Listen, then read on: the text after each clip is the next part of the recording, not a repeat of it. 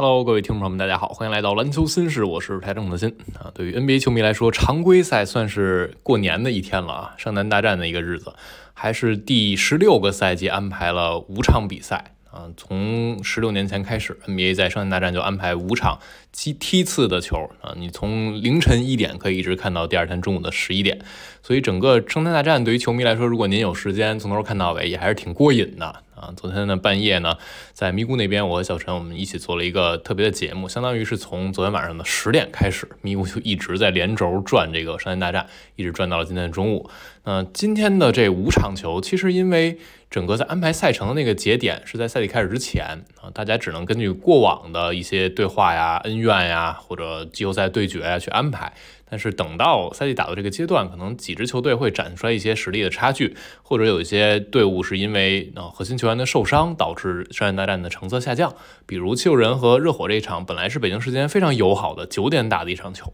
但是因为这边恩比德不打，对面那边吉米巴勒也不打，所以这场比赛的关注度一下就下来了。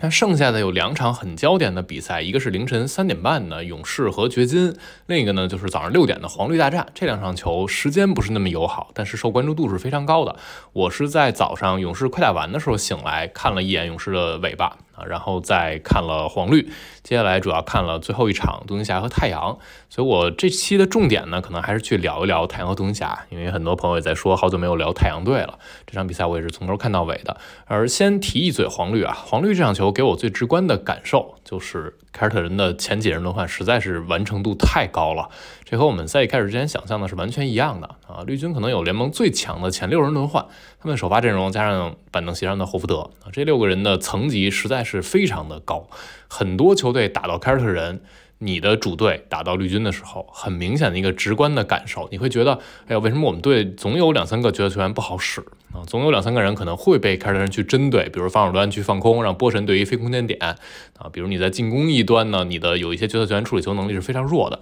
但是凯尔特人场上能摆出来五个点都不会被你去小看，或者五个点你都没有办法区别对待的。你不能说这个点我适当去放一放，不存在啊！绿军只存在自己的手感好不好？因为你看他塔图姆和吉伦布朗双探花，接下来呢霍勒迪是一个全明星级别的攻防均衡的后卫球员，而且他换防大个子的属性还是非常强，再加上剩下两个人是怀特和波神，那健康状态下波神。给凯尔特人带来的进攻端的空间，还有防守端的护框，大家是瞎眼可见的。这场比赛，当开啊波尔津斯在场的时候，湖人冲框的表现就显得是很停滞的。他们在篮下攻击的终结的效果就变得糟糕了很多。而德里克怀特这个赛季到目前为止，大家很多人在讨论的是他是不是一个全明星级别球员。我在微博上也发了，他在呃产量不算特别大的情况之下，这个效率完全就是全明星级别的。我们看到他这场比赛又是拿了十八分，十一个。助攻啊，另外还只有两个失误，两个抢断，两个封盖。这个赛季他是呃后卫的盖帽王，他的抢断、盖帽场均都超过一次啊。如果你把这两项再加上场均能进俩三分球，拉一条线，除了怀特就只有斯科蒂巴恩斯，那这个赛季能达到这个标准。另外呢，就是这场比赛小白还是无论是领防还是协防，存在感是非常强的，而且分享球的能力也很强。很多时候小白无论是作为一个持球人，还是在作为掩护人啊，给绿军的进攻丰富度带来了很大的一个加成。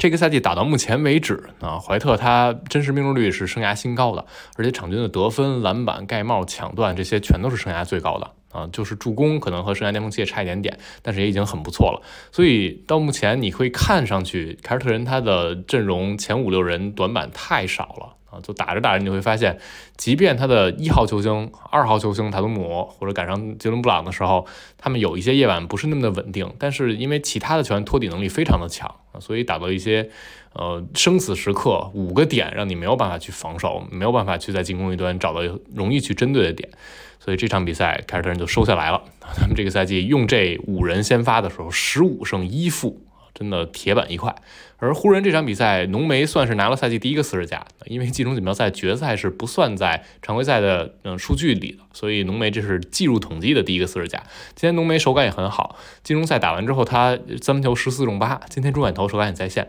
但是勒布朗詹姆斯。在自己的能量、活力，包括面对凯尔特人啊，外线有很好的锋线球员的防守，内线有护框的情况之下，他的冲击篮筐变得也嗯不是那么的简单啊。所以在上一场轰出四十分之后，詹姆斯这一场能量又显得不太太够啊。这场比赛湖人就输下来了。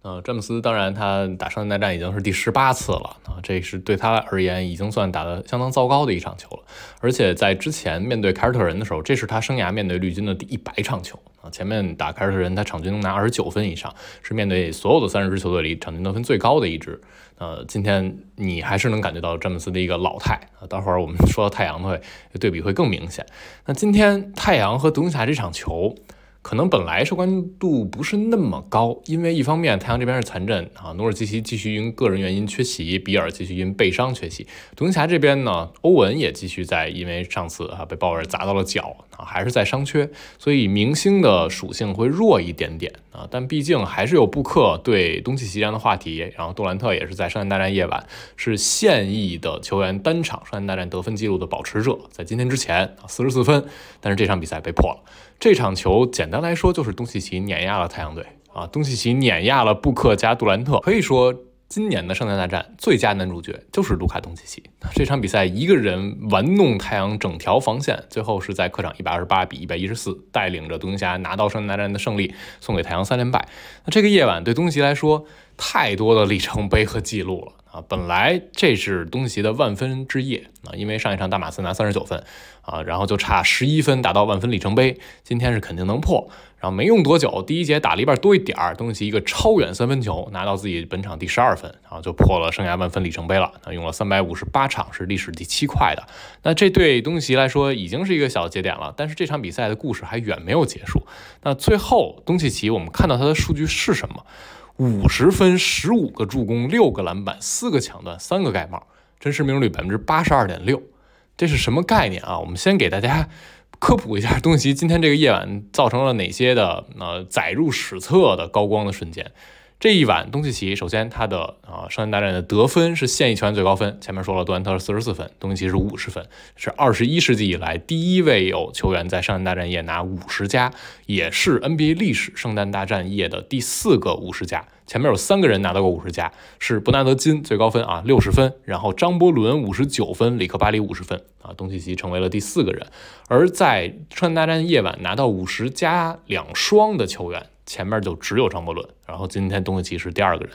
另外呢，东契奇今天投中了八颗三分球啊，和对面太阳的格雷萨伦共同追平了帕蒂米尔斯保持的八记三三分的圣诞大战的记录啊，大家应该有印象吧？二一年哈登带着米尔斯这些篮网的角色球员赢了湖人队，那年圣诞大战也挺经典的啊，平了这个记录。顺便，这是东契奇第六次职业生涯砍下五十加，前面这六场球啊，只要他拿五十加。独行侠全赢了，而且他六场比赛都至少是五十加五加五，而太阳队史一共就只有三次个人五十加五加五的表现。别忘了啊，东契奇今天还有四个抢断，三个盖帽。他赛后做着鬼脸说：“我这赛季高低不得来一个防守二阵啊？”那我们把这所有数据都摞一块儿啊，你就用他今天的面板数据：五十分、六个篮板、十五个助攻，再加上四个抢断、三个盖帽，拉一条线。NBA 历史上从来没有人打出过这样的数据。这就是今天这个夜晚，卢卡东契奇。而你看比赛的感官会给你的冲击力更足啊！就是今天太阳虽然啊，范尔伦能量活力不是特够啊，资源也不太灵，你像阿伦啊。啊，像戈登也好啊，他面对东契奇身高体型上是不太能对得上的。但是太阳还是在努力的给东契奇不停的改变防守策略，给他去施压。因为谁都知道防东契奇、防东契奇就是防这一点啊。现在欧文又不在，你要把东契奇掐住，你怎么掐他？你是放他个人攻，还是我就坚决不让东契奇拿球？这个夜晚太阳也用了各种各样的方法。挡拆的时候有弱侧的协防刷卡，或者用延误啊，或者用直接夹击，最后呢干脆就半场就双人夹击，不挡拆我就俩人去逼迫东契奇出球，各种各样的招都用了。但是卢卡就是在这样的情况之下闲庭信步，上半场二十四分八个助攻，下半场二十六分七个助攻，你甭管用什么策略，不耽误他得分，也不耽误他传球带动队友。啊，这个就看上去让你感觉很绝望的，真的，东契奇像大人打小孩一样在打整个太阳队的防线。杜兰特赛后也说，东契奇就是掌控着整个的比赛啊，这也不是他第一次打出这样的表现了。那东契奇最近是什么状态啊？最近那期周报我没有把它放在最佳的榜单里，但其实完全可以进啊。东契奇进入到十二月，也就是他升级成奶爸之后，我给大家念一串数据啊。场均二十四点二分，五点六篮板，六点一助攻，真实命中率百分之六十八点三。大家听这串数据的感觉是什么？我觉得完全是一个全明星级别的球员啊！如果球队战绩好一点，进全明星是一点问题都没有的。而这是东契奇十二月以来上半场的场均数据。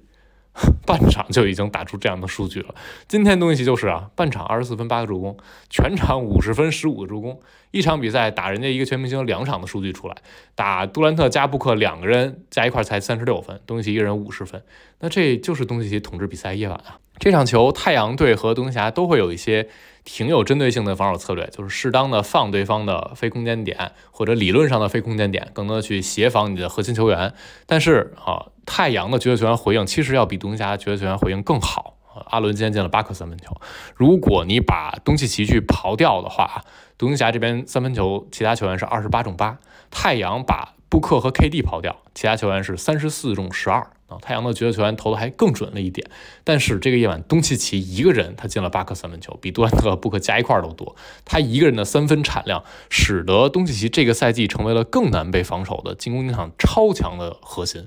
之前我们一提到卢卡连续四年一阵嘛，大家就觉得他已经是这个地球上第一档的进攻发动机了但他还有一点小小的短板，就是他在远投方面的稳定性不够。东契奇之前没有任何一个赛季三分命中率超过百分之三十六，很多时候他能投很多大量持球三分，但准投不灵啊，所以有的手感不那么好的夜晚，东契奇你会觉得他有点较劲。但是这个赛季东契奇现在三分球命中率是超过百分之三十八，是生涯新高的。现在这场球投完应该是逼近百分之三十九了，而他的场均的三分出手是超过十次的，仅次于库里，投的非常多。今年的东契奇又多又准的三分球，导致对手防他就更没有招了。很多时候就不得不很早大量去夹击东契奇出球，就真的变成巅峰詹姆斯哈登了。半场的时候就夹击，恨不得后场就夹击，不让东契奇去拿球了。那东契奇这个赛季不仅是持球三分很准啊，他这个赛季持球三分场均出手是七点六次，是全联盟最多的，比库里这些利拉德还要更多，而且命中率超过百分之三十七，也挺准的。而他的接球三分也比去年更多，去年应该是一点一次，现在呢是场均一点八次，命中率是百分之四十四，去年应该是百分之三十五六啊，没记错的话，接球三分。所以今年东契奇在远投这一项上显得没有办法被防守，那他在进攻端连稍微有的一点小瑕疵也补上了。就变成了现在这个状态，啊，半场砍二十五分跟玩儿似的啊，一场比赛拿个四十分就真的轻松惬意。上一场打马刺拿不到四十分，就完全是因为马刺三节就已经缴枪了啊。东契奇要想再打打四十多分、五十分也没有任何问题的。所以这场比赛东契奇展现出来自己这个赛季又更进一步在进攻的统治力方面啊，包括在防守端他的投入也挺好的。今年东契奇的整个的体能状况、身形的保持也比去年开季的时候更理想。呃，过去几年都是去竞争 MVP 的，今年看上去是不是更接近了一点呢？看看他能不能把这个表现延续下去。而太阳队这边对比之下啊，真的就屋漏偏逢连夜雨，或者整个球队可能多多少少是出现了一些问题的啊。这场球。很简单，太阳最近的表现啊，首先他们防守端的资源是有限的啊，你的一些能投射的点，身高可能矮一点，或者对抗不够一点。你的中锋努尔基奇虽然他脚步迟缓，但他毕竟是一个真正意义上的高塔啊，能保护你后篮板，能在啊篮下的对抗和干扰护框这一项上，还是能够比呃尤文克斯做的事情更集中一点。但是没有努尔基奇，你看到今天太阳队更多的是用了梅图，梅图活力很够啊，但他。体型毕竟是更偏向一个四号位的体型，所以整个太阳在收缩保护篮筐的这一项必须大量的呃更压缩自己的阵型，那你三分球可能露出更多机会。今天很极致的一些策略，放给独行侠一些啊。边角的侧翼巨头，X M 头，小琼斯头，啊，整体他们的回应不是特别理想，太阳还能勉强撑住。你要是赶上独行侠手感更好一点，那可能这比赛悬念会更小一些。另外呢，就是太阳防不住，你的防守资源是一方面，你的防守意愿和活力就是另一方面。这场球看起来给你的直观感受就是太阳松散、停滞、懈怠，活力有限，有的时候被对方打一波流之后，你就感觉这个队死活翻不回来了。啊，就是第三节的时候，太阳投的非常准，把比分一度反超，但手感稍一下来，太阳就显得没招了。整个太阳队在进攻一端，两个核心球员啊，布克这边显得有点急，而 KD 呢显得在场上梦游，就十一次运动战出手啊，还六个失误球，最后把球传人家手里。赛后杜兰特说，很多时候对方啊或者球迷们一提到我就说我的得分啊特确实我得分太引人注目了，但我绝不是一个只能得分去帮助球队的球员，我不得分也能够在进攻和防守端提供帮助。今天这场球阿伦手感很热啊，梅图得分很多，布克也攻得不错，所以我就觉得自己为他们拉开空间这一项上做的是不错的。当对方有协防人面对到我的时候，我把球传出去做轮转，看他们后续的防守轮转，最终我们也获得了一些机会，这是 KD 说的。但是。超级球星啊，带动队友也分几种方式。杜兰特这种带动队友呢，如果场面上太阳是一压制你，三传两倒就出空位三分机会，太阳一直领先，那一点毛病都没有。但是这个夜晚不是这样的呀，是有很多的阶段，太阳的绝对球员回应三分不是那么好，然后也有一些阶阶段需要明星去对标的时候，需要你去高难度进球把比分咬住的时候，太阳队这边没有，那杜兰特没有。而且结合到最近的一些流言蜚语，这场打之前，ESPN 的沃什在节目里就说啊，最近太阳队一些内部人员能明显感觉到杜兰特沮丧啊，对太阳现状啊啊，你后续操作空间呀，我们的争冠窗口有限啊，这个状态感到沮丧。那场上这个比赛一打成这样，你很难不去胡乱猜测呀，你很难很难不去。对这些流言蜚语进行一些揣度，因为场上端特给人的肢体的语言的感觉就是很松懈、很沮丧的，所以这事儿是一个恶性循环。布克赛后说：“我们需要凝聚在一起啊，我、沃格尔、杜兰特，包括戈登，我们这些领袖需要站出来。那具体怎么站出来，没有人知道啊。赢球，一切都会变好。”你需要去赢下一些胜利，但当我们看到太阳最近六场比赛输了五场，就赢了一场奇才，还是因为奇才自己可能那场比赛最后打的是越来越糟糕。那太阳最近的这个扭转势头的动量的点在哪儿？从哪儿去挖掘这个点？谁来去刺激？这真的是让你感觉挺绝望的啊！就仿佛又回到了我们曾经熟悉篮网队的一个样子。谁去作为领袖？谁去发声？谁去扭转这个势头？我是觉得太阳必须。有人做这个事儿，也必须有这种所谓的闭门会议，球员一起来商量一下，我们不能这样去打球啊，可以去输掉一些，呃，对方超神的比赛，或者对方比赛层级比我高的比赛。但是有些夜晚，当你可以赢下这个对手的时候，或者比赛还远没有结束的时候，太阳过早的就出现了一些肢体语言的松散。过早的就在场上给人一种无力去和对方抗衡的感觉，这个是万万不应该的。那赛季还很漫长呢，虽然前面的毛问题比较多，太阳现在的胜率又拉回到百分之五十以下了啊，比尔可能又得明年年初，呃，养成什么样才能出来，我们也不太清楚。困难是摆在眼前的啊，但是你以怎样的姿态去应对困难？我相信过去几年我们看到篮网在一些挣扎时期，他们的一些表现的时候。人们还是能有一些不一样的感官的。反正至少我觉得篮网在很多困难期，他们是有一些嗯刺激点、活力点出现的。比如像之前米尔斯啊、格里芬啊这些老将，他们能够给球队带来一些火花。包括杜兰特在带一些年轻球员的阵容的时候，他也能拼得更嗯有激情一些，或者他能找到一些点去刺激自己。但现在太阳队真的没有给我这种感觉，然后这是挺糟糕的一个体验。当然，我昨天播了那场啊，在打雄鹿和尼克斯之前的一场，呃，圣诞的预热的节目里，我刚才也提到了，播了2012年的雷霆对热火啊那场比赛。如果大家有兴趣啊，可以去翻一下，当时杜兰特、詹姆斯是怎样打球的，给我很大的触动啊。因为今天詹、杜、库都没有得到二十加，你会感觉三个人是真的有点老态了。而看完那一场2012年的圣诞大战的对话，你就更觉得杜兰特、詹姆斯现在和巅峰期自己是两个球员，尤其杜兰特那场比赛打啊热火，他面对詹姆斯的单防，基本上两人很多的互相对位，杜兰特下半场拿了二十五分。当时他的突破速率是怎样的？他的对抗是怎样的？他的侵略性是怎样的？跟现在在太阳的杜兰特真的不一样啊！经历过跟腱大伤，杜兰特现在整个身体变得更瘦削了一些，他在对抗方面显得更踉跄了一点。啊！你还是会很感慨的啊！所以大家。不妨去翻出来原来看看，当时杜兰特、詹姆斯怎么打球的。当然，这些老家伙来到生涯这个年岁还能有这样的表现是很不可思议的。但想要真正击败时光老人，真的不太现实。他们能在某一个夜晚积蓄能量之后，展现出来很棒的火力。但是从更大的样本拉长阵线来看，他们和自己的巅峰期还是有挺大差距的。这是一点小小的感慨吧。好了，今天这期节目就聊这儿。关于圣诞大战这个。夜晚啊，今天看到这些场次下来，大家有什么很深的感受，也可以和我们一起来分享。感谢收听，我们下期节目再见啦，拜拜。